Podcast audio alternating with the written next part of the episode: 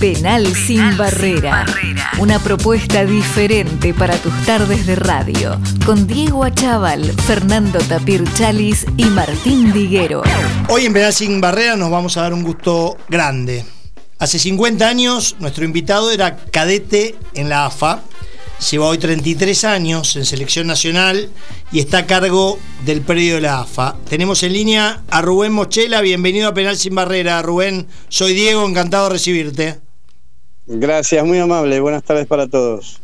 ¿Rubén o Rubén?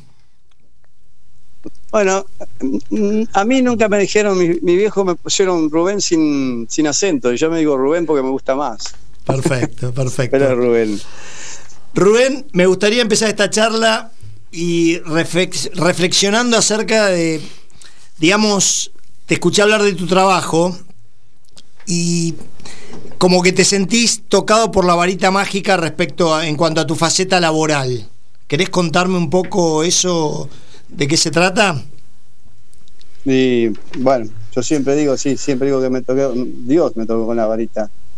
Eh, bueno, de ser un simple empleado de, una oficina, que eso no merece a nadie, al contrario, es un honor, pero bueno, poder eh, ser partícipe de mundiales de fútbol y conocer a los dos más grandes jugadores que conocí en mi vida, que fue Maradona y, Messi, es como que me tocaron con la varita, me tocó a mí estar en, en los momentos más lindos de la selección.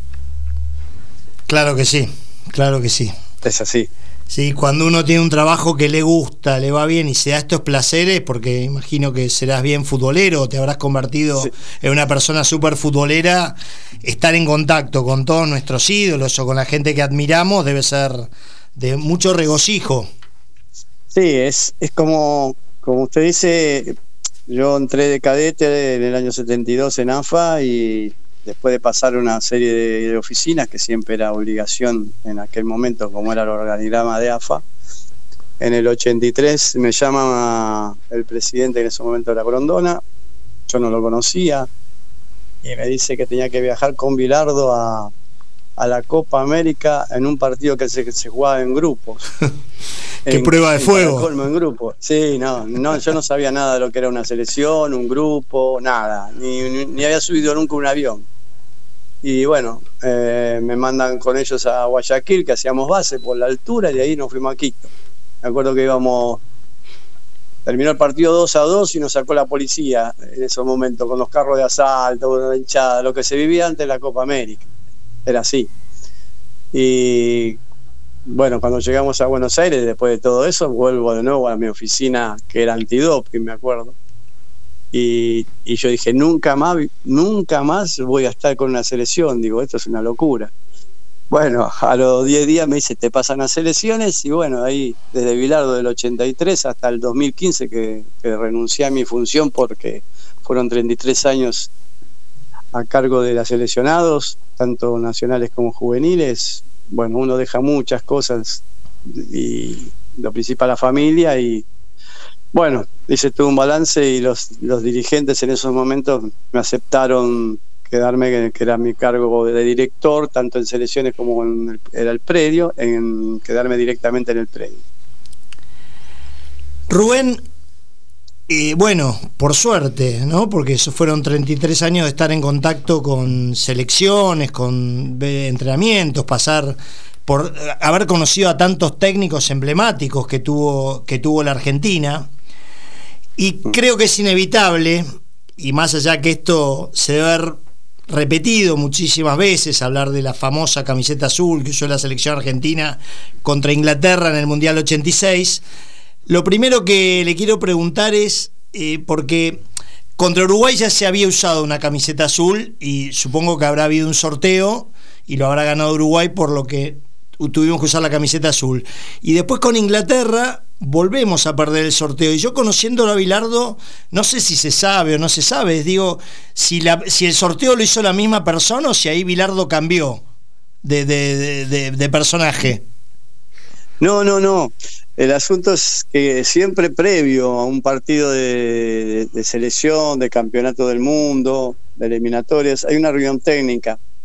Donde van los representantes de cada, de cada selección, donde van los árbitros, donde van las autoridades, el inspector de FIFA, el comisario de FIFA, eh, donde se dan todos los detalles del partido. Son 48 horas antes, antes se hacían así, ahora no sé si cambió porque ya del 2015 ya no fui más yo. Pero ahí en Uruguay, contra Uruguay en Puebla, nosotros jugamos con la azul. Era, era casi siempre que jugábamos así. A veces con Uruguay, Uruguay tenía una roja antiguamente, antiguamente. Pero en, ese, en eso fuimos a sorteo, sí, y salió que Argentina jugó en azul y, Uruguay con la blanca. Pero son, son determinaciones que toma a veces la FIFA o a veces lo pone a sorteo si no hay, no hay una coincidencia entre los equipos. Hoy actualmente ya FIFA determina los colores. Bueno, ahí en, México, eh, con, Inglaterra jugamos con azul, ellos también jugaban con la blanca, eso se determina en la reunión técnica, no fue por Bilardo ni nada. El problema es que, sinceramente, nosotros éramos un equipo que, gracias a Dios, hoy cambió, todo evolucionó. no llevábamos ni, ni la cuarta parte de camiseta que lleva hoy un seleccionado.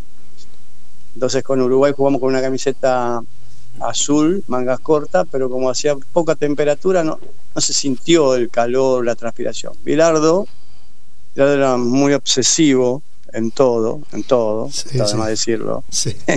Lo viví nueve años, me sacamos, como todos decimos, nos sacó años de vida, pero bueno, hoy en día lo respetamos como loco. Hoy en día tenemos todavía, después de 36 años, nosotros estamos en un grupo de WhatsApp donde todos los días nos, nos, hablamos, nos mandamos mensajes, nos felicitamos para el cumpleaños. Debe ser una de las, o si no es la, única selección del mundo que después de 36 años sigue comunicándose. Eh, entonces, cuando Bilardo va para el Mundial de México, él pide a Lecop Sportif, porque sí, hubo muchas versiones, a mí me llamaron mucho de todos estos temas. Eh, sí me llamaron después de que pasó el Mundial dos cadenas de, Europa, porque quedó en los libros de FIFA eso también, que nadie lo sabía. Después de la muerte de Diego y el, y el, sorteo de esa camiseta y la venta de esa camiseta, todo tomó un auge, claro, tomó un auge terrible y, entonces Bilardo se había solicitado a Lecop que las camisetas celestes y blancas sean, eh, se llamaba caladitas, que sean, que tenían sí un orificio muy pequeño, una trama calada. ¿Por qué? Porque jugábamos a las 12 del mediodía, había altura, era mucha temperatura y, y, él veía que todas las camisetas de los demás equipos eran brillosas y se le pegaban al cuerpo al jugador, donde transpiraba más y le quemaba la piel a veces, decían que eran que les molestaba. Bilardo fue en eso muy obsesivo con Lecol. Lecol no le quería hacer esa camiseta, yo recuerdo, todas las reuniones que tuvieron, hasta que le hace la camiseta celeste y blanca como él quería. Pero lógico, el azul era una camiseta de invierno de manga corta. Y llevábamos cuatro juegos, una locura lo que lo poco que llevábamos, no teníamos nada en ese momento. Bueno, nos tocó eh, hacer el sorteo, me dice Argentina con azul, Inglaterra con blanca, todo bárbaro. Después del sorteo, la función mía como administrativo que era del equipo era conectarme con el utilero y con el auxiliar que en ese momento era Pachamé, el técnico alterno, y le decía que con qué colores jugábamos para que prepararan para el partido, como se hizo siempre.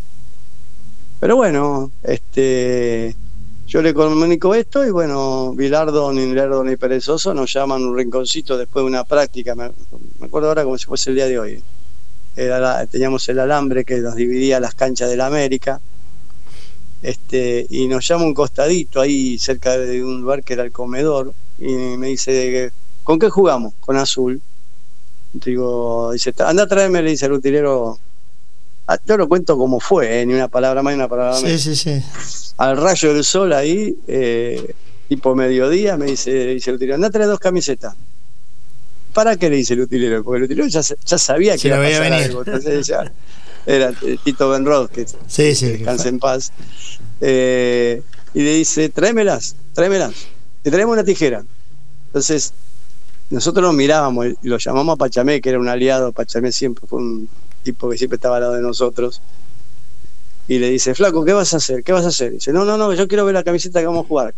Faltaban exactamente no, no llegamos a 48 horas para el partido. Entonces trae la camiseta y la mira y me dice, no podemos jugar con esta camiseta. digo, pero ya jugamos con esta camiseta. Bueno, fue un, ida y vuelta violento. Entonces me dice, no, no, no, no. Entonces dobló la camiseta, nunca me voy a olvidar. Las dobló con cuadradito y iba haciendo en las puntitas con la tijera cortando. Y yo le decía, pero no, porque claro, no teníamos camiseta. Digo, no haga más que cuando, cuando las abría los agujeros eran terribles. Entonces dice, ¿ves? Esto escalado. Entonces digo, podemos jugar, hay dos jugadores que no tienen camiseta. ¿Cómo no tienen camiseta? No tienen camiseta, si tenemos dos juegos para jugar contra Inglaterra, no tenemos más. Era verdad eso. Entonces Pachamé se agarraba la cabeza. Todo dice, bueno, no sé cómo vas a hacer, pero vamos a jugar con azul. Eh, anda a buscar camiseta al ECOP. Hablo con el representante del ECOP me dice, yo no tengo una sola camiseta ni acá ni en Francia, olvídate, no sé cómo vas a hacer, pero jugamos con la azul del ECO. Hablo con la dirigencia en ese momento que estaba en el Distrito Federal, también me dice lo mismo, me dice, mira, relate vos. Todos se, todos se abrieron en un momento. Y bueno, este, ahí empezó el drama que teníamos nosotros en conseguir. Gracias a la gente del Club América me llevó por todo tipito que se llamaba la localidad no me acuerdo la casa que era, de deportes, pero bueno, eh, vamos buscando una camiseta calada, que sea azul y que sea Lecot Sportivo. No la conseguíamos por ningún lado, ni loco, ni loco, ni loco. Yo, perdimos todo un mediodía, ya estábamos un día y medio antes del partido, y no conseguíamos la camiseta. Y yo venía, hablaba con Pachamé, el utilero se agarraba la cabeza, yo me acuerdo, pobrecito se iba de un lado para el otro, me decíamos, estamos todos locos, todos locos, gritaba. Bueno, Digo, vamos de nuevo, llamo al director de, la América, vamos de nuevo con el coche, vamos a otro lugar a ver si conseguimos. Bueno, fuimos. No sé si Dios nos iluminó por, por tercera vez, porque fueron dos grandes ayudas que tuvimos en ese mundial. Y eh, llego a una casa y entro y digo, ¿tiene camisetas azules de COP? Me dice, sí. Entonces, cuando me dijo sí, abrí los ojos, dije, ¿cómo tiene el COP? Y tenía dos juegos de camisetas. Eh, muy similares a la que nosotros teníamos, pesada, y dos de las brillosas que Bilardo no quería. Me acuerdo que se las ceñé y me dice, ¿pero por qué no las quiere todo? Digo, no, no, no. Dime, yo soy de Argentina, del Mundial. Uy, ahí empezaron todos. Uy, Argentina. Yo no quería decir nada, que no teníamos camiseta. Digo, pasamos un papelón acá adentro. Eh, me, me, llevé dos camisetas de esa brillosa y dos de las comunes que usábamos nosotros. Llego al, a la concentración enloquecido, ya faltaba un día y horas. Eh, perdón, Rubén. Claro, yo iba, sí. Lo que hoy parece un cuento divertido fue una 48 horas de estrés absoluto para ustedes, ¿no? Eh, eh, yo, le, yo, le, voy a explicar. Yo era un empleado durante 10 años solo en selecciones, un único empleado. Yo bajaba de un avión, subía a otro. Cuando mi señora me vio regresar de México, no me conoció. No tenía pelo se me había caído la mitad del pelo. Qué horror. Bilardo no podía, con Bilardo usted no podía tocar el piso. Él me llamaba la sombra. Vos sos mi sombra, ves que la sombra va para acá, para acá, para acá, vos estás al lado mío todo el día, todo el día. Ah, ustedes se ríen, pero había que estar. Bueno, llegó la reunión con Bilardo, con las camisetas después. Eh, eh, eh, había que estar ahí. Bueno, pero los momentos después que viví, eso lo, eso, eso lo pagó todo, ¿no? Eh, bueno, con la camiseta seguimos, sé que traigo la camiseta y él cuando la ve no las quiere, ni loco. Llamo a Pachamé, le hago seña que me venga a acompañar al utilero. Bueno, no se convencía, mira lo que me trajo Mochela, mira lo que trajo Mochela, porque él es así. Eh, entonces, eh, claro, Carlos le decía, Pacha le decía, pero falta un día y horas, Carlos, tenemos que ponerle, no tenían número, no tenían escudo, no tenían nada, solo decía Lecop. Y yo miré al cielo, pero se lo juro que lo dije en todo toda la gente que me hizo este reportaje, miré el cielo y le dije, Dios, por favor, ayúdame, ayúdame. Y en eso, por mi derecha, nunca me voy a olvidar, viene caminando una persona con pantaloncito corto, en remerita y en ojota. Y era Diego Maradona. Eh, entonces nos dice, ¿qué hay? ¿Reunión? ¿Y no me invitaron? ¿Qué, tal, qué pasa acá? Me acuerdo como si fuese hoy. Y le dice, mira, mañana jugamos con los ingleses y mirá, mochera, la camiseta que me trae. Mirá, mirá. Y claro, le muestra la camiseta y él ve la brillosa y le gustó. Y era la que no quería Bilardo nunca. Dice, dice, ¿qué? ¿Te gusta esta? Esta es linda, le dice Carlos, es bárbara. Entonces agarra y dice, esta.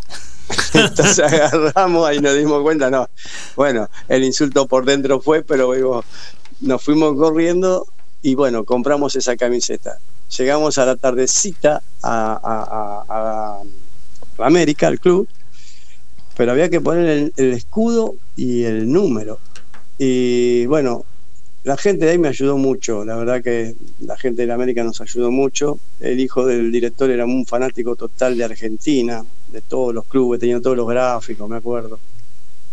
Y no sé de dónde consiguió unos escudos que ustedes van a ver, son los largos, los viejos que usó Argentina anteriormente, sin, sin, sin este, los laureles, nada. Bueno, conseguimos los, menos las de arquero que ya las teníamos, conseguimos los escudos para esas camisetas y las mujeres, que eran las mucamas de ahí, había cuatro o cinco que siempre estaban ahí, empezaron a, a coserlos y los números son del fútbol americano porque también el, América tenía unos números. Digo, mire, vamos y yo los compro. No, no, nosotros tenemos unos números y son grandes los números que hoy es en día. Fuimos, una, fuimos avanzados porque ese día es la medida que FIFA obliga a tener las camisetas, los números de las camisetas. Pioneros. No, porque después, después de todo esto salió un reglamento de indumentaria para la FIFA. Ah. Usted tiene que cumplirlo a la perfección. Entonces, este, las mujeres los pegaban, claro, antes se pegaban con calor con la plancha. Hay un, siempre lo digo, hay un documental lindo, se llama Detrás de la Copa, que los jugadores nuestros filmaban de noche el vasquito, las habitaciones, iban con una camarita que era de Clausen. Y, entran donde están las chicas ahí haciendo las camisetas a la noche, ya del partido que se jugaba al mediodía. Y, y, y exclama, dice, mira, mañana jugamos contra Inglaterra, la muestra la camiseta. Dice, todavía no tenemos ni escudo ni número, si salimos campeones no tienen que hacer un monumento. Yo no me acuerdo, yo me acuerdo de eso que me reía. Bueno, como 12 de la noche de ese día, terminamos las camisetas. Se las entregué todas al utilero. Digo, no hay una más ni una menos. Les digo, acá las tenés. Bueno, y, y ver después que con esa camiseta se hace el mejor gol del mundial, el, gol que le dio con la mano. Eh, y todos me preguntan, ¿vos qué sentiste? No, yo miraba el, cómo saltaba Maradona en el segundo gol y veía el 10 ese flamear atrás en la espalda. Y cuando veía que los jugadores venían a agarrar, porque lo venían a hacer. Digo, ojalá que no se rompa la camiseta, le decía yo, pues no tenemos más. Era, era una cosa de loco escuchar eso, pero bueno, era lo que yo viví en ese momento y no creí que iba a tener tanta repercusión esa camiseta como la que tuvo. Claro, algo impensado. ¿Y cuánto salía esa camiseta más o menos? Nada, eh, habré, gastado 200 dólares los, cuatro juegos que llevé. No, me acuerdo, dos de la buena, que la que usamos, y dos de la que no quería. Y pensar... sí, sí. Sí, y, pero no termina y la historia, porque en el 90, cuando vamos para Italia, ¿qué me puede decir Bilardo? Me dice, ¿te acuerdas de la camiseta azul que compraste para cuando los ingleses? Le digo, sí. Bueno, las quiero. Bueno, yo le voy a decir, los mexicanos me las mandaron, hacía sin el número, sin nada, pero eran Lecop. Y ahí intervino Adidas, porque ya éramos Adidas, y Adidas dijo, no, pare la mano, Bilardo, acá no, eh. acá es, es Adidas. Me acuerdo que me reí porque yo las había conseguido de nuevo para tener por cualquier cosa para el Mundial del 90. No, con Bilardo era terrible eso. Qué grande. Ahora, Rubén, qué distinto todo, ¿no? Porque en ese momento eh, había jugadores que por ahí en el 86 llegaban sin botines, sin. La, infraestructura que tenían en esa época era, era mínima para lo que es hoy, que por ahí los jugadores llegan en aviones particulares. Esto sin ánimo de crítica, ¿no? Digo, las circunstancias son distintas. No, no, es lo que yo digo. A mí me tocó vivir todas esas. claro. viajábamos en economy, dormíamos en los pasillos. No, yo no estoy. Esto no, no, no, no, no, nada que estoy mintiendo, queriendo agrandar. La realidad era esa. Pero eso estaba mal. Nosotros veíamos los demás equipos que vienen en business, eh, hasta que en la última etapa, creo que Diego fue, sí, Diego fue y habló y dijo, bueno, mire, nosotros venimos, horas y horas arriba de estos aviones. Porque eran vuelos con 20.000 escalas que hacíamos. Con, con Milardo las giras a veces eran dos meses, eran, no eran 15 días. Entonces, ahí empezó a resurgir en la última etapa viajar en business. ¿Qué es lo más lógico? Eh, a ver, los jugadores que eh, venían de Europa, yo me acuerdo, eh, Bilardo, no teníamos teléfonos celulares, no teníamos computadora. Entonces me acuerdo que me decía, quiero comunicarme con Burruchaga Nantes. Entonces yo llamaba a la telefonista, me acuerdo, dice, al, teléfono internacional y me decía posición por ahí 19, eran tres horas de espera. Cierto. Hasta que la AFA tuvo el DDI y lo tenía el presidente Grondona. Entonces, cinco veces al día y estábamos ahí y él veía que abríamos la puerta con Milar, decía, no, ustedes dos de nuevo, ¿qué pasa? No, tenemos que llamar a tenemos No, era, era algo que hoy en día, lógico, todo avanzó y para mejor. Eh, pero bueno, eso, ese sacrificio que se hacía, todas esas cosas como platicar en la Federación Empleado de Comercio, mm. Que, que el pasto era un pasto normal y lo cortaban con los tractores que hoy cortan por ahí las rutas, las de vialidad, y él me decía a mí, lo quiero a 3 centímetros. ¿eh? Y digo, ¿cómo voy a hacer 3 centímetros si lo corto un tractor? Con... No tenían máquina para cortar las canchas. Eh, era todo al revés. Es un valor agregado que uno le da a las cosas que cuando ve el predio que hoy tenemos, eh, un lujo. A, mí me enorgullece, pero le digo a todos los empleados o los nuevos que entran, siempre le digo, muchachos, esto no era así. Nosotros venimos de otra cosa, entonces valoren lo que tienen ahora y lo que lograron, lo que logró Argentina valórenlo. Rubén, usted era el único empleado administrativo en el, en la, eh, ahí en el 86, no sé si en el 90, y, aparte encargado del antidoping, ¿no? Por, por 10 por diez años fui un solo empleado. Así que le puedo contar todo. pasaron todos los técnicos por mí. Claro, claro. los mismos actuales que están hoy, Escaloni, fueron en juveniles. Claro, que se formaron con Peckerman. Todos, todos. Eh, a ver, de todos aprendí algo, Bielsa, todos. Eh, me tocó vivir nueve mundiales, así que soy un agradecido. La varita, por eso digo que Dios me tocó con la varita. Soy un agradecido. Eh, nunca me arrepiento de lo que hice, y pero sí dejé, uno deja la familia, deja mucho, a los seres queridos, pero bueno, eh, es lo que le tocó. Hay gente que está en, en andamio, trabajando las 24 horas y se rompe el alma y, bueno, a mí me tocó vivir esto y yo, tengo que ser agradecido toda la vida. Sí. No, por supuesto, lindísimo. ¿Y cuál era la función en el control antidoping? Que entiendo que no, en el, en el 90, eh, no, perdón, en el 94 en Estados Unidos no, no le, o sea, ahí no, no estuvo en el antidoping, ¿no? No, no, no estuvo presente. Claro, el, antidoping, el antidoping siempre se hace previo a que termine el primer tiempo el sorteo de los jugadores que están dentro de, la plantilla. Eh, uno iba como representante para eh, labrar el acta que se hace. Eh, a mí me tocó, sí, en el 86, en el 90 ir yo, pero ya en el 90 y en el, Mundial de, justo de Estados Unidos ahí ya iban los médicos. No, yo ya no iba. Ah, eh, bueno, por eso me acuerdo que yo me acuerdo que en el Mundial, creo que el 86 fue, sí, Diego salió muchas veces sorteados. Eh, y en el 90 eh, también estaba yo, me acuerdo que subí, me acuerdo que cuando jugamos contra Brasil, nosotros estábamos 0 a 0 de ese famoso partido, y yo voy corro porque tengo que ir a hacer el sorteo hasta arriba, hasta arriba del estadio, hago el sorteo y, cuando bajo yo pensaba, digo, ¿cuánto nos habrán hecho? y, vi a gente llorando, llorando en los pasillos. Y yo le decía, ¿qué pasó? ¿Qué pasó? Y entonces me decían, injusto, me decían los italianos, injusto. y cuando bajo como uno a cero la alegría que tuve ahí, tuvimos ahí eh, fue impresionante, ¿no? Porque dejar afuera a Brasil, que era el era todo amarillo, éramos los únicos 25 que habíamos. Eh, son historias. Muchos periodistas me dicen que yo tenía que haber escrito los libros, pero yo, bueno, los libros con las cosas lindas, sí, las cosas, la anécdota que uno tiene durante 33 años, es, algo maravilloso. Rubén Tapir lo saluda, encantado, ¿cómo está? Encantado. Ya que entramos en el, en el mundial maravilloso que fue el, el de Italia, ¿es tan real todo el ambiente hostil que vivía la selección? Este, obviamente estamos hablando cuando estaban en el norte y no cuando tuvimos que ir para Nápoles. ¿Cómo se vivió? ¿Cómo lo vivían los jugadores? ¿Cómo lo vivieron ustedes?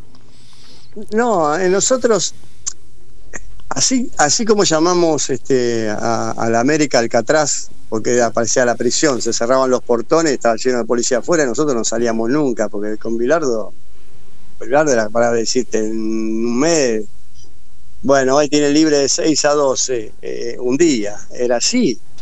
Este, en el 90 estuvimos en la Roma, que era una concentración muy linda.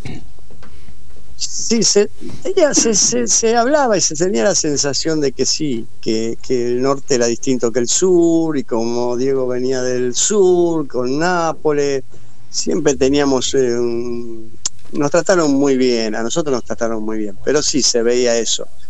Hasta el día que teníamos que jugar con Italia, cuando nosotros, este, por ejemplo, nos tocaba ir a, a, Nápoles, me acuerdo cuando estábamos entrando a Nápoles, este, había tres italianos que siempre trajo, uno que era el que nos asesoraba en la comida, otro eh, Carmando, Salvatore Carmando, el masajista. el masajista de Diego, ¿no? Siempre, mm. claro yo me acuerdo que cuando estábamos por entrar a Nápoles le pedía los pasaportes y ellos se reían, me decían, se enojaban, me dice, ¿por qué? Digo, porque estamos entrando a otro país, yo le decía. Entonces me, me gritaban, me decían de todo en el micro. Pero cuando entraba, yo esto lo, a ver, es lo, tantas cosas que viví. Que cuando entrábamos a Nápoles era algo impresionante ver la gente, cómo se acercaba al micro. La policía que estaba dirigiendo el tránsito dejaba de dirigir el tránsito eh, salía el barbero, esto, es real es lo que estoy contando, ¿eh? salía el barbero de la barbería con la brocha en la mano y el que se lo estaba afeitando con, la crema en la cara gritando Diego, Diego, todo, eh, era algo impresionante ver eso. Era algo impresionante ver lo que era la diferencia del, sur con el norte cuando nosotros jugábamos. Inclusive nosotros cuando dejamos eliminada a Italia, mismo Bilardo como nos querían tanto, mm, va a ver que ustedes hacemos un pequeño festejo en la cancha. El festejo fue dentro del vestuario. Eh, respetábamos a la gente porque la hinchada nos, había tratado muy bien en, Nápoles. Eh, existía eso. Cuando nos rompieron la bandera, me acuerdo en la, en la concentración, antes de jugar, que apareció la bandera argentina rota.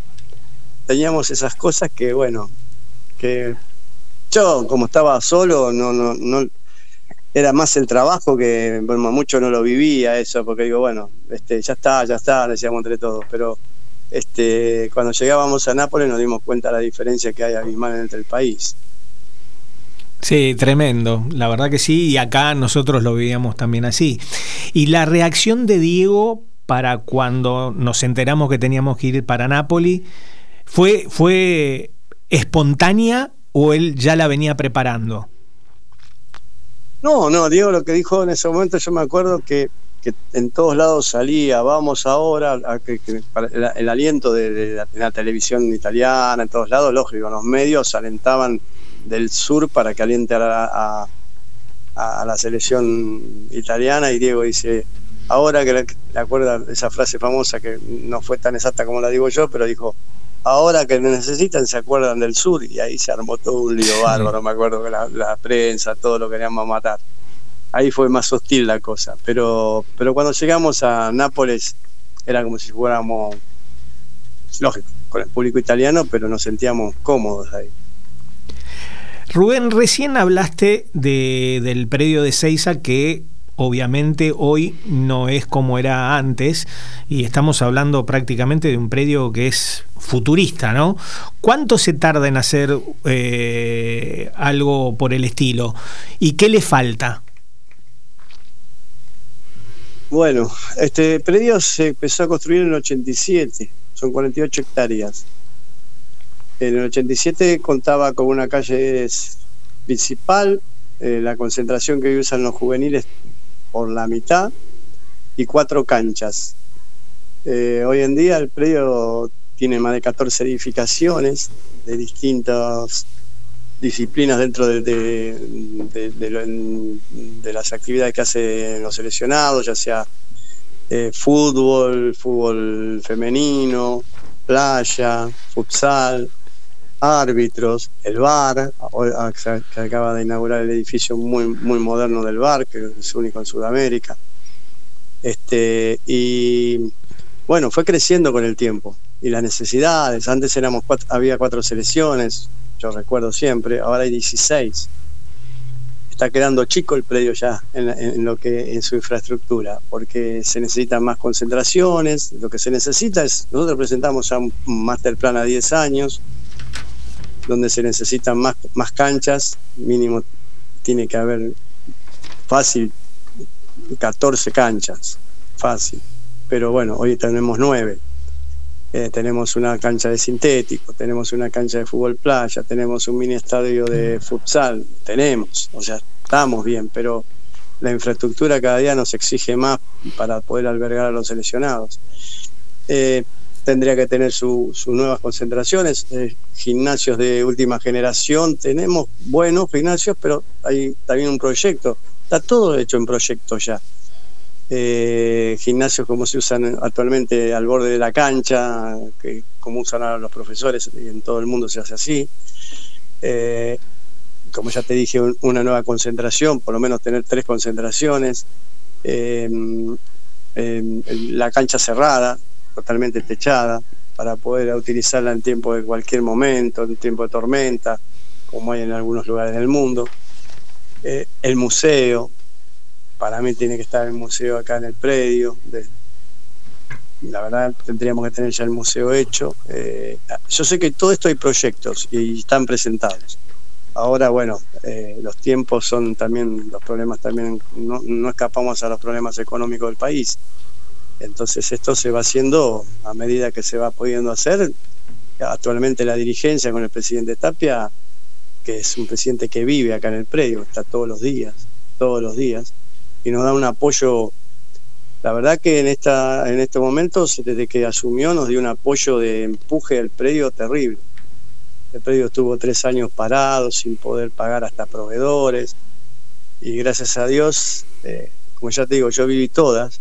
Eh, hoy en día yo trabajo muy tranquilo y puedo presentar proyectos y, me aprueban y me, y me acompañan. Entonces, este, yo creo que el que venga después de mí va a tener ya una base donde poder seguir más para hacer más, más todavía más competitivo este, este predio. Está muy bien. Eh, la verdad que es una maravilla eh, todo lo que podemos ver y lo que, lo que, lo que estás contando. Y mm, Rubén, em, del Estadio José María Minela, ¿en qué está ese proyecto de tener la sesión por 30 años para que sea el futuro estadio de todas las selecciones nacionales? ¿Sigue en pie? ¿Está encaminado bien? Bueno, ese tema sí, estoy un poquito alejado. Yo sé que vinieron hace mucho la gente de Mar del Plata a hablar con el presidente y el presidente me hizo partícipe en alguna reunión donde ese estadio necesitaba un mantenimiento y como ver lo que nosotros hicimos acá, que podíamos colaborar. Eh, después yo sé ahí, no es que me alejé, sino que se había parado el tema, pero ahora yo sí, lo estoy leyendo y escuchando. No mm. estoy en ese tema, no, no, me gustaría hablar de algo que no sé. Ah, perfecto. Eh, pero, pero sé que hay algo de eso, también te lo escuché, sería muy bueno, la verdad, sería espectacular. Pero bueno, no, no quiero hablar porque no, no estoy en el tema del Estadio Minela, no estoy. Rubén, ¿cómo estás? El negro te saluda. Encantado, mucho gusto. Mucho gusto. Eh, volviendo un poquito para atrás, eh, hablando de las comodidades con que cuentan los jugadores hoy. En alguna época Diego eh, se tiraba a dormir en el, en el pasillo en el avión, ¿no? No, nos tirábamos todos a dormir en el pasillo. Todos. A mí me tocaba, a mí me tocaba siempre, como era la sombra, ir con Bilardo. O sea, yo tenía que estar al lado de él. Eh, entonces a veces se lo viajes eran tan largo que decían, bueno, vamos a hacer así, decía él. medio viaje duermo yo arriba los asientos y vos dormir en el piso.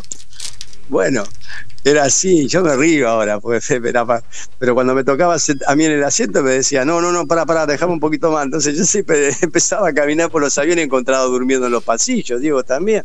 Bueno, Diego, por eso le digo, fue el precursor en, pararse en un momento de plantarse y decir, bueno, desde ahora en más basta, empecemos a viajar en business, porque claro, los viajes eran muy largos y ellos también venían desde Europa y venían a jugar y se volvían, era, era terrible, es como ahora. Es como ahora, eh, los jugadores, el 90% están en Europa. Si usted se imagina hacer un viaje largo y venir en Economy, y no sé si llega a jugar, se fractura a los dos minutos. Seguro. Pero con Bilardo era así. Y Rubén, ¿alguien parecido a Bilardo de todos los técnicos que te tocó conocer en tantos años de la selección o nadie? Ah, yo, creo, yo creo que Bilardo es único. Primero porque a mí me, yo aprendí cosas de todos y no quiero quedar bien con todos, sino que es así. Uno aprende de todo. Bilardo a mí me dio los primeros pasos, eh, porque a veces uno decía, ¿por qué este hombre hace estas cosas? Si ganáramos un mundial, bueno, bueno, lo ganamos después y fuimos mm. subcampeones. El otro. Eh, eh, Bilardo era un tipo, nosotros, AFA trabajaba de 2 a 8 y media cuando yo entraba en aquel momento. Bueno, yo no trabajaba más de 2 a 8 y media, mi horario era full time. Full time. Yo tenía que tener una valija detrás de la puerta, hecha. A mí hay que salir, hay que salir. Bilardo era un obsesivo total, el tipo que eh, vivía, transpiraba todo por los poros, fútbol, fútbol, fútbol, fútbol, video, video, video, fútbol, fútbol, era así. Eh, Bilardo nos hacía a todos, a mí como empleado, ir a las prácticas. Nosotros no podíamos faltar una práctica en el campo de juego. Yo le decía, yo tengo que trabajar, ¿qué tengo que hacer en la cancha? No, vos tenés que saber cómo forma el equipo y cómo juega. ¿Ves? Yo juego con libre de pero uno tenía que saber todo, todo. El que me pareció en un momento un poco parecido, que se enojaba porque yo le decía que era igual a Bilardo, pero con tecnología, era Bielsa. Me imaginé. Bielsa también con los videos hizo un sistema nuevo acá de, bueno, con islas de edición, videos todo el día, se la pasaba todo el día acá en el predio. Eh, Bielsa fue, no dejaba, muy puntilloso, no quiero comparar porque a veces es odioso, pero era más o menos así. Más, o, menos. Un poquito la locura tenía de, eh, del doctor. Eh, y Rubén, eh, una vez te tocó dormir con él, ¿no? ¿La querés contar esa? Sí, no, esa no. ¿O no dormiste nada? Ah, no, yo en, una escala que hicimos en, en, en creo que fue Amsterdam vamos a un hotel cerca del aeropuerto donde teníamos que hacer, eh, bueno, teníamos que quedarnos a dormir porque teníamos la escala era que al otro día salíamos de nuevo para, no me acuerdo qué país ya. Era previo a un mundial, previo mundial. Y bueno, yo reparto todas las habitaciones y cuando me digo al hombre, bueno, me da la mía, dice, no hay más. ¿Cómo no hay más? No, no hay más. Dice, están, ustedes ocuparon todo. Entonces Bilardo estaba y dice, ¿qué te pasa? Me dice, digo, no, no, no, digo, no tengo habitación, pero no, no, no, vení, vení, vení, vení. Porque él me hablaba así, todo apurado. Vení, vení, vení. Vos dormí conmigo. Yo eh, huía, quería huir, me iba para el otro lado. El, profesor Echavarría, que es el más grande que conocí en mi vida. Un fenómeno. Es el, es el padrino de mi hijo. Yo antes de casarme le dije al profe, profe, el día que tengo un hijo quiero que seas el padrino. Y fue así porque ese tipo era el que te ponía los pies en la tierra, te hablaba de la vida, de la familia, te sacaba los, momentos de locura que te hacían poner este, el, bilardo, entonces este, era un cable a tierra de todos, ¿eh? no solo de mí. Entonces yo se reía y claro, era una banda de esa ya esa altura que todos me hicieron que todos estaban ocupados, nadie me dio, una, me dio una cama y me fui a dormir con él. ¿Sabe dónde dormía yo? En la puntita de la cama, no dormí nada Bilardo se movía eléctrico a la noche y yo decía, ¿dónde estoy acá? Ah, después las, cargas, las cargadas que tuve fueron terribles, porque se imaginan, un grupo de estos que dormí con Bilardo era... era Te volvieron loco. No, me volvieron loco, me volvieron loco. Sí, sí, fue ese día. No, nunca me voy a olvidar. No, no dormí nada. No, de verdad, no dormí nada. nada. Y Rubén, eh, yendo a lo futbolístico, eh, dos cosas antes. Este año en octubre estás cumpliendo 50 años en AFA. Sí, sí, cumplo 50 años en octubre, sí. Una cosa increíble. Única debe ser. Única, ¿no? Sí, para uno que entró de cadete y, y estar donde estoy y, llegar, en, sí, es única. Además, vivir acá es. Bueno, por eso te digo, a mí me tocaron con la varita mágica, no sé. Dios quiso que sea el empleado, al principio un empleado, después un cadete, bueno, cadete, empleado, después empleado de selección, después encargado, después jefe, después gerente y después director en el último año de Grondona, que me puso director de las dos cosas, del predio y de, y de la selección. Y en el 2015, bueno, yo por motos propios le pedí a las autoridades quedarme en el predio, porque yo veía que el predio había crecido y que no se podía, la verdad, no se puede manejar por teléfono desde un avión el predio, eh, está todos los días. Hay que estar. Y, y eh, no lo querían aceptar hasta que después lo aceptaron y bueno, ahí empezó todo, todo este último última etapa con, con, con, lo que nos pasó, que bueno, que nos tuvimos un poco mal y después vino Tapia y bueno, ahí empezamos a resurgir de nuevo, como, como empezar a hacer proyectos. Muy bien, sí, sí, y el predio de Seis está cada día mejor. Eh, te quería preguntar que si ves similitudes entre este, este grupo de la escaloneta con aquel grupo de Diego en el 86. Yo siempre, eso es lo que me enseñó por ahí Bilardo o, me enseñó la experiencia de estar en seleccionados. Eh, yo creo que para todas las cosas, como acá para el predio, que, lo, que yo también lo, lo, lo, implanto en el predio, es que si no hay grupo, y sobre todo el grupo humano, y que tengan una identidad de esto, que lo quieran, no. Los objetivos se pueden lograr, pero van a ser más difíciles. Con Bilardo habíamos logrado tener un grupo que ya te digo, después de 36 años todavía nos seguimos saludando, cargando, a ver cómo estamos.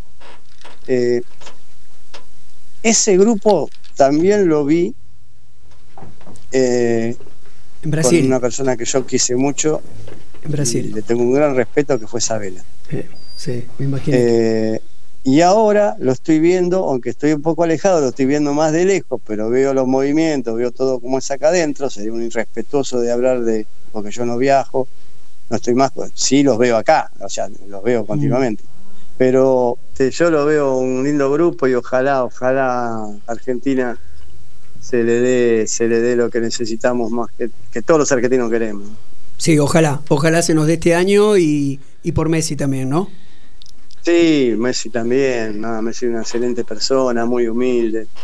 No, nosotros, yo lo viví de juveniles y mayores también, pero ahora, bueno, lógico, como ya te dije, en el 2015 ya no estoy, eh, casi no lo veo, lo veo acá en la, sí, en el predio, en las prácticas, pero no, no convivo ya con ellos, pero lo que es Messi es, y lo injusto que han sido con este jugador, para mí es lo que mejor le puede pasar a todo el grupo y a él especialmente, salir campeón del mundo.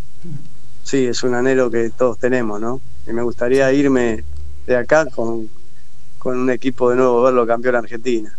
Ojalá. Rubén, Ojalá, sí. Una pregunta, Diego, retomando. ¿Usted se acuerda, por ejemplo, los, los números de las camisetas de los jugadores en los mundiales? Por ejemplo, en el 86, ¿quiénes usaban cada número de camiseta o ya se si mezclan te digo, todos? Te digo, te voy a decir la verdad, eh, después de tanto tiempo la memoria me falla mucho. Claro, me claro. falla. No, no, si te digo todo, no, no, no. No, no, no, seguro. no, no, no te voy a mentir, no me acuerdo de todos. Este, claro, porque ahí Maradona usó la 10, Valdano la 11, creo que fueron los únicos que. Sí, los únicos que respetaron, porque después los demás tenían otros eh, números. Eran por. Porque por... también se, era, se lo daba, eran por orden alfabético que antes hacían. Sí. Y también era por. Eh, a veces eh, Bilardo o sea, dejaba elegir. O sea, por ahí uno decía, a mí me gusta la 8 y por ahí jugaba de defensor. Pero claro, bueno, de, era así. De, depende. E, ese era el problema. Depende quién sea. Era así, claro. No, eh, sinceramente, pero disculpen, pero no, no me acuerdo. No, tanto, no, no, está perfecto. Era, tanto, era, tanto. era solamente una pregunta a ver si, si, si. Eh, sé que te emociona mucho hablar de, de, sobre todo el grupo del 86. Este, diríamos, si tuvieras que decir algún legado que deja Diego Maradona o alguna cosa que, que, no, que, no, que no te olvides nunca, más allá de lo, de lo futbolístico, de lo personal, algo, algo que te haya quedado de él y recuerdes con emoción. ¿Qué podría llegar a ser?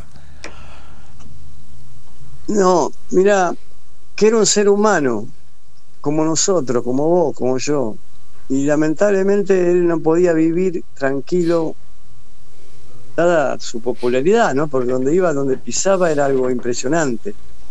Pero en lo capitán del equipo, era el capitán. Yo, yo lo veía que todos lo sentíamos, hasta yo como empleado. Cuando él nos hablaba, le habla, le a su capitán.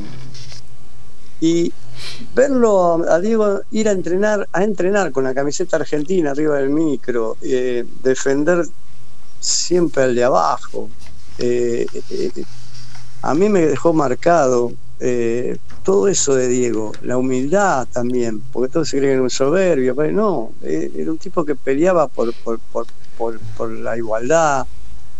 Este, yo te voy a contar algo.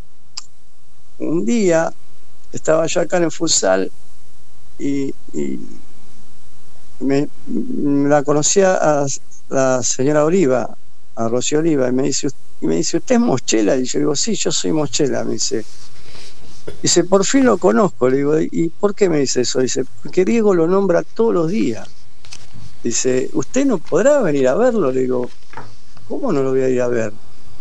Entonces, da la casualidad que Diego después toma gimnasia. ¿De acuerdo? Sí, sí Clínico de gimnasia. Sí. Y gimnasia, el presidente Tapia le da dos veces que se concentra acá en el predio. Y yo lo fui a ver, y me emociono cuando digo esto.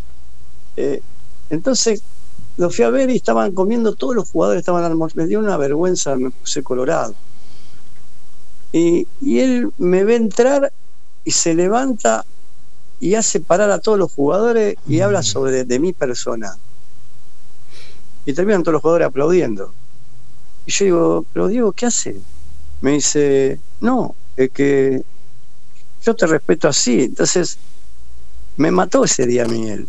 Entonces, nos fuimos a un balcón que tiene el complejo a tomar un café o mate y estaba el presidente de gimnasia y se quedó un costado y dice, yo me voy a quedar acá y empezamos a hablar como una hora y media, dos con él. Nos reíamos de todo lo que era, de todo lo que habíamos hecho en el mundial, lo de Vilado, las cosas que hacíamos, las cábalas. Y me acuerdo que el presidente Ginés dice, no me quiero mover nunca de acá, dice, lo que estoy escuchando es algo asombroso. Y lo volvimos a repetir y me invitó para ir allá al, centro de, de, concentración que tiene gimnasia en La Plata. Y fui. Este, para mí fue un, no sé qué decirte, me dejó, claro, yo viví más con él que con Paris Messi. Sí, claro. Pero, mm. pero a mí me dejó algo, algo hermoso y hasta el día de hoy, qué sé yo, me pongo, me emociona porque yo sé cómo era él, entonces todo, viste, a mí no me importa la vida, la el, todo, no me importa nada, a mí me gustaba como jugador, como persona entre un grupo. Claro, eh, claro. Para mí era, era, era, un líder, vamos a decir. Bueno, Rubén, qué lindo. Qué lindo terminar la nota con esta parte emotiva. Ya estamos cerrando el programa. Agradecerle, eh, agradecerle que hayas estado, agradecerte que hayas estado. La verdad podríamos hablar tres horas de todo lo que viviste. Creo que podríamos estar tres días hablando con todas las experiencias que tuviste. Em, el, nuestro auspiciante Club Náutico Buchardo te, te, invita a una comida para cuatro personas en Núñez. Después te paso las coordenadas para que vayas y disfrutes, pues es un lugar que se come muy rico. ¿Acá quiere agregar algo el negro? ¿Querías agregar algo? Rubén, ¿Para cuándo el libro? Eh? eh por favor, ya termina Estamos esperándolo todos. Necesitamos el libro, eh, por favor. sé que lo tenés pensado. Hay varios periodistas, nunca lo hice, se, lo juro, y no lo quiero decir por demagogia y por agrandarme de nada. No, pues no soy de eso, pero a mí me dijeron muchos periodistas y muy serios periodistas que es lindo porque es para dejar algún legado de lo que vos viviste y lo que era la selección. Totalmente. Al día y al día de la fecha. Y es para los que vienen. Dice, tenés que hacerlo. Y yo, quizás después de que, no sé, lo estoy pensando ahora, porque hay Arcuchi, hay, muchos que me, pidieron hacer el libro. Y sí, yo viví momentos terribles, como el 5 a 0 con Colombia, viví todo. Entonces, Valdría la pena, cosas, ¿eh? pero- Es, un legado y los legados siempre es como, como, como- los libros siempre llegan a distintas generaciones. Eh, bueno, se nos acaba el programa, se nos acaba el horario, así que agradecerte mucho. eh, ojalá que alguna otra vez tengamos la oportunidad de, de hablar de tantas cosas ricas, de, de esto tan lindo que es el fútbol y la selección, sobre todo. ¿eh? Sí, bueno, yo les agradezco a ustedes, No, espero que sí. espero que hayan pasado por lo menos un rato lindo. Re lindo. Re, Eh, espectacular. y bueno, disculpen si no, no, no, no soy tan por ahí a veces expresivo en las cosas, pero bueno, uno Muy pasa- expresivo. cuando, ustedes, cuando ustedes me preguntan, me pasan las cosas por la, la vida, me pasa por la Claro. cabeza. Entonces, este, y mi familia que me aguantó tanto, porque hasta el día de hoy me, me sigue aguantando y el no estar casi 12 horas al día. Sí, claro. Este, pero bueno, uno lleva en la piel, en la sangre, es así. Ya tendremos la oportunidad de volver a hablar, Rubén. Muchísimas Bueno. gracias, un abrazo grande y bueno, a disfrutar la familia ahora. ¿eh? Gracias, muy Chao. amable, ¿eh? Gracias a todos y buenas tardes. Muchas gracias, Rubén, por esta maravillosa nota. Gracias, Gracias. Rubén, un abrazo Gracias, grande. Penal sin barrera, una propuesta diferente para tus tardes de radio, con Diego Achával, Fernando Tapir Chalis y Martín Diguero.